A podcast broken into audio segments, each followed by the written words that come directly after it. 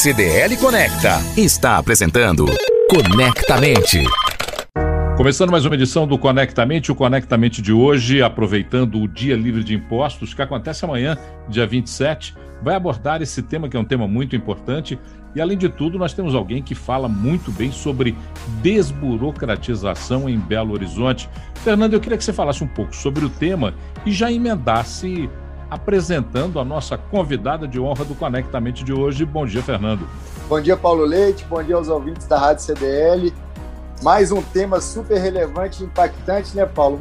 O Brasil, que é um dos países mais burocráticos do mundo, desde 88, como foi promulgada a atual Constituição, já foram editadas mais de 6 milhões de novas regras, né, que mudam o tempo inteiro a nossa vida. E, além disso, é um dos países com a maior carga tributária do mundo. Então, esse tema é bem relevante. Temos uma especialista para conversar com a gente. Seja bem-vinda, vereadora Marcela Tropa. Muito obrigada pelo convite, pessoal. É um prazer estar aqui com vocês para tratar de um tema tão importante para a nossa cidade. E a Marcela Tropa que está com a gente, além de vereadora em Belo Horizonte, ela é idealizadora do projeto Desburocra BH, especialista em políticas públicas pela Fundação João Pinheiro e pós-graduada em liderança e gestão pública. E para falar com essa pessoa tão importante, eu vou deixar você, Fernando Cardoso, fazer a primeira pergunta a ela. Por favor, Fernandinho. Marcela Tropa, assim, no seu ponto de vista, eu queria saber por que, que o Brasil ainda é um país tão burocrático. E mais um ponto relevante, o que, que nos impede de modernizar e simplificar os processos desse país? Bom, Fernando, primeiro a gente precisa entender de onde vem essa cultura burocrática, né? O Brasil é um país cartorial.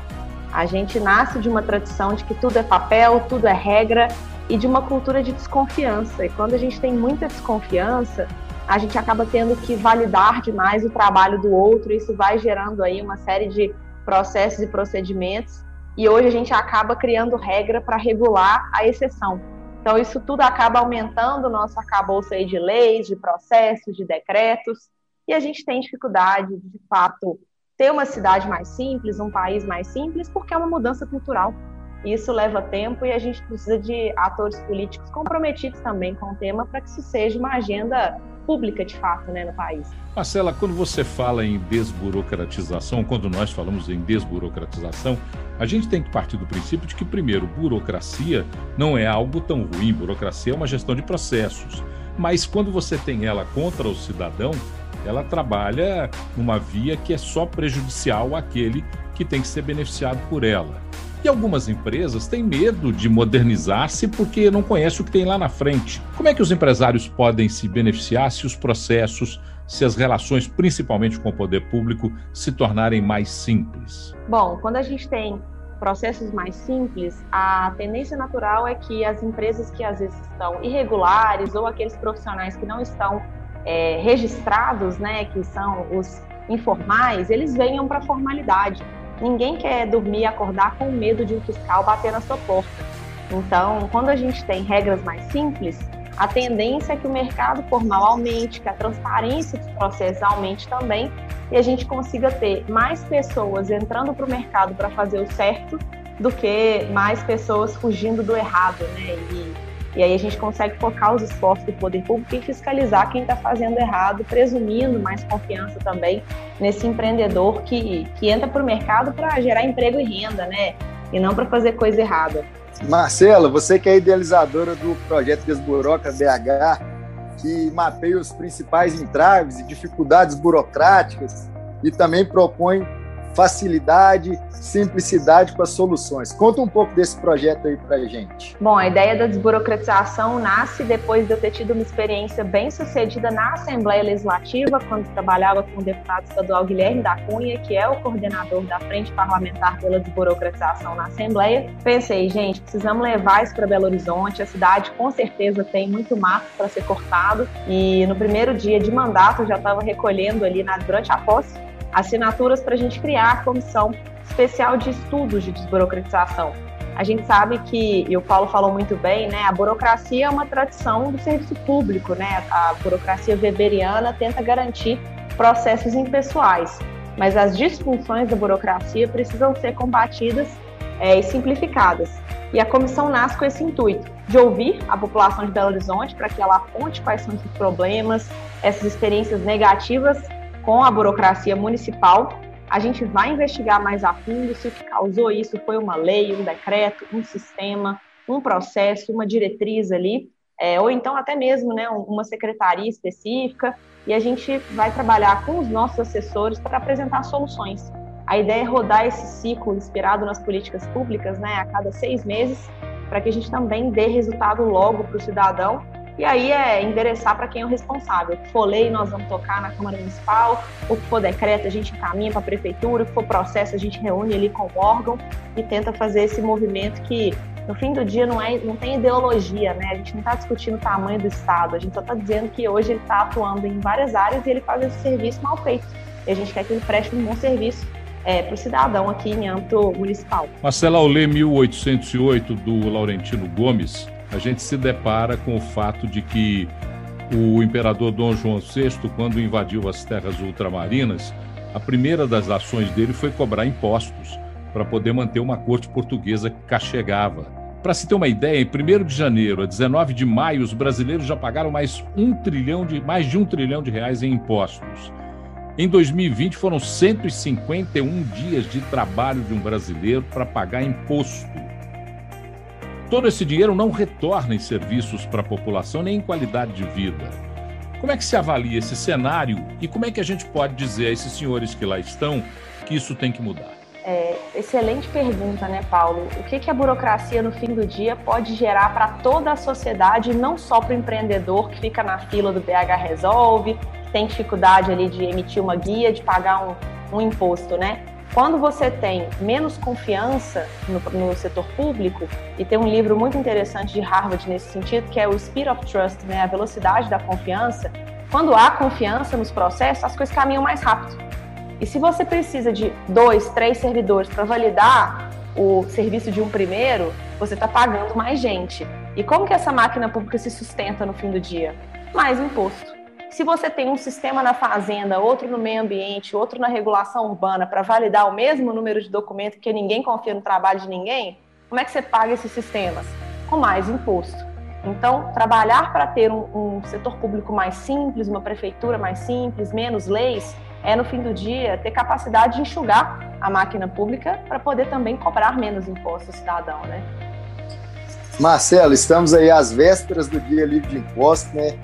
Onde a gente busca conscientização da população sobre a alta carga tributária do nosso país e também sobre a falta de retorno desse recurso. O Paulo já falou um pouco disso na, na, primeira pergunta dele, mas eu queria entender como que a gente pode realmente conseguir mudar essa realidade, porque todo mundo entende que isso é diretamente um impacto na questão da empregabilidade, da expansão das empresas, no preço dos produtos.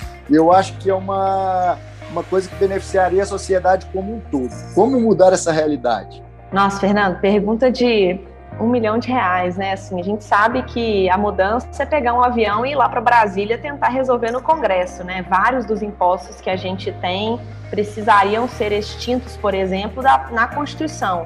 É, mas as alíquotas em âmbito municipal a gente consegue mexer. O ISS, o IPTU, mas para isso tem que ter redução do gasto público, tem que ter mais consciência com o dinheiro do cidadão. E no setor público existe uma cultura muito negativa de nunca gastar menos, porque senão no ano seguinte seu orçamento vem menor. É um contrassenso. A gente não premia o bom servidor, o bom órgão que gastou o dinheiro de forma eficiente. Porque no ano seguinte ele ganha menos recursos e fala, uai, então eu vou gastar tudo que eu tenho direito, porque senão eu vou ficar sem, vai que eu preciso. E aí a gente precisa mudar também essa lógica no setor público, ter incentivos é, melhores para que os servidores sejam premiados ali quando desempenham um bom trabalho, um, um trabalho mais eficiente. É, e claro, né, fiscalização. Acho que no papel de, de vereadora é, e líder da bancada do Novo, a gente tem feito o nosso papel também de fiscalização e o cidadão pode cobrar da prefeitura mais transparência de como tem gastado é, o, seu, o seu próprio dinheiro e a gente precisa ir além do orçamento com números mirabolantes que dificilmente o cidadão comum consegue ter dimensão e consegue entender. A gente precisa saber o preço daquele serviço público. Porque quando a gente olhar o custo de um aluno na escola particular, o custo de um aluno na escola pública e ver que é super divergente, a gente vai saber onde cobrar. Quando a gente olhar o custo né, do, do transporte coletivo e o custo de uma viagem, por exemplo, de empresas de fretamento aí de ampla concorrência, a gente vai começar a questionar e vai começar a consumir também em lugares diferentes. Então, eu acredito que essa transparência do quanto custa os serviços públicos também podem nos ajudar a, a direcionar o nosso foco de cobrança e de fiscalização para que haja economia de recurso público e, consequentemente, redução de impostos. Excelentíssima senhora vereadora, pergunta direta para resposta direta. Se tivesse duas reformas para que você aprovasse, a reforma tributária e fiscal ou a reforma administrativa, qual das duas você colocaria na frente? Tributária, com certeza. Por quê? Bom, porque eu acredito que a reforma administrativa, ela pode, ao longo do tempo, ser facilmente mudada, porque é uma atribuição direta do executivo. Muito fácil você lançar decretos e você nomear mais cargos, abrir concursos públicos, mas se você tem uma restrição de cobrança de impostos, dificilmente você consegue financiar essa máquina dos seus sonhos aí pública que você está querendo é, é, aumentar. Então, eu amarraria bem o quanto entra do dinheiro, porque isso vai pautar o tamanho que o Estado vai ter. Fernando, estamos na reta final. Amanhã, o Dia Livre de Impostos. São mais de 300 lojas que participarão desse esforço do comércio de Belo Horizonte para mostrar que os produtos sem impostos poderiam chegar a preços muito mais competitivos na casa do consumidor. Eu queria que você, Fernando, fizesse um convite para os ouvintes da CDL para que possam, então, aproveitar deste Dia Livre de Impostos, além de bons preços, compreender melhor esse excesso de carga tributária que pesa sobre nós. Paulo, isso é um excelente momento. Acho que a pandemia, é, de alguma maneira, tanto para o lojista quanto para o consumidor, quando tem uma data como o Dia Livre de Impostos, é uma oportunidade ainda de consumo. Nesse dia, nesse dia, como você falou muito bem, chegamos a produtos com 70% de desconto onde as empresas retiram a carga tributária dos seus produtos e serviços. Então, para o consumidor, é uma data super importante onde ele pode comprar e ele vai entender, Paulo, quando ele for comprar novamente esse produto, principalmente nas compras recorrentes. E para o lojista também, que viveu essa dificuldade dos fechamentos, é uma oportunidade dele vender seus produtos que muitas vezes já estão em estoque obsoleto e ter um capital de giro legal também para sua empresa. Um ponto só, Paulo, assim, sem me estender, mas a Marcela falou sobre o livro Velocidade da Confiança, e é isso que eu acredito muito. A gente já trabalhou ele aqui na empresa. Os resultados das empresas que têm uma relação de confiança entre as pessoas são entre duas vezes e meia a três vezes e meia melhores do que as empresas normais. E é isso que a gente precisa dentro da nossa sociedade. Ter pessoas competentes como a Marcela, a Marcela, para a gente confiar o nosso recurso e tendo a certeza que vai ser bem reinvestido de volta para a sociedade. Marcela Trópia, vereadora por Belo Horizonte, autora do projeto Desburocra BH, conversou conosco. Marcela, mais uma vez, muito obrigado por ter atendido o nosso convite aqui do Conectamente. Foi um prazer falar com você.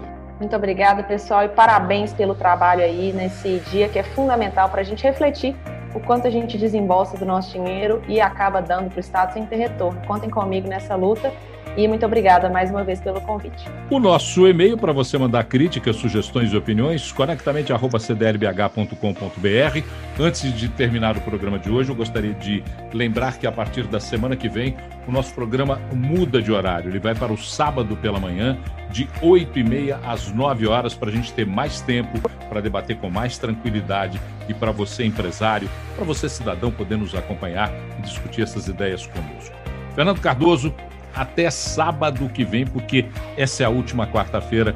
A partir da semana que vem é sábado. Tamo junto, Paulo. Até sábado. Vai ser um sucesso, tenho certeza, meu amigo. Muito obrigado pela sua audiência e até o próximo Conectamente aqui na CDL. CDL Conecta apresentou Conectamente.